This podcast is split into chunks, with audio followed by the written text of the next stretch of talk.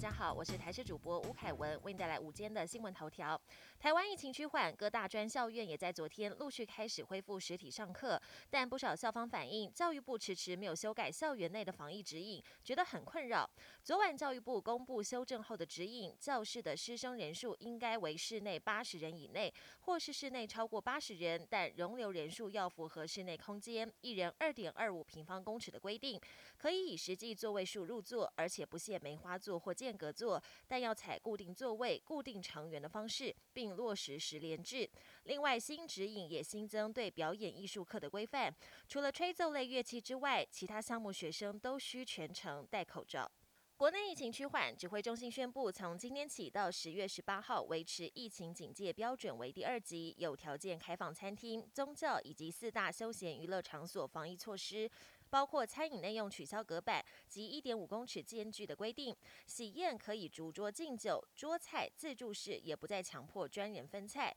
民众可以参加游览车进香团，但绕境游行、徒步进香活动仍不开放。不过，台中市的 KTV 业者原本已经准备好要迎接客人，却临时接到通知，要先得到地方政府的副业许可才能营业。天气资讯：位于南海的低压，今天和明天有机会增强为热带性低气压。周三、周四也不排除形成今年第十七号台风狮子山，预估它的路径会往海南岛、中南半岛前进，对台湾没有直接影响。而在菲律宾东方海面的扰动也在发展中，有些预测模型也预测出在双十连假期间，有可能会发展成为第十八号台风。不过，会不会对台湾造成影响，还要密切观察。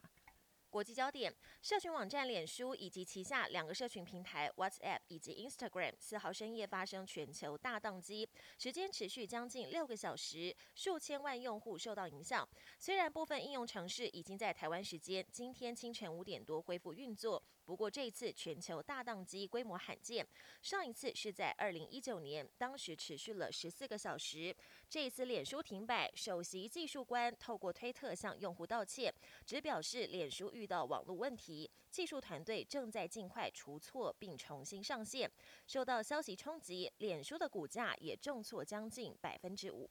今年的诺贝尔生医奖揭晓，有两位美国加州的学者共同获得这项殊荣。他们发现人体对温度以及触觉的感受机制有助于开发降低急性或慢性疼痛疗法。其中一位得奖学者的妻子是台裔美籍第二代，几年前自己曾受中研院之邀来台湾演讲。另一位得奖者曾跟已故中研院研究员庄怀护博士共事过，他们跟台湾都有一些渊源。中共军机持续扰台，四号一口气派遣五十六架次军机侵扰我西南空域，再创单日新高。十月一号起，累计已调派一百四十九架次的军机进入我防空识别区。中国的挑衅行动再度引发美国高层关切，白宫发言人沙奇以及国务院发言人普莱斯先后批评中国破坏区域和平与稳定，也不约而同加大力道，强烈敦促北京当局停止施压，胁迫台湾。本节新闻由台视新闻制作，感谢您的收听。更多内容请锁定台视各节新闻与台视新闻 YouTube 频道。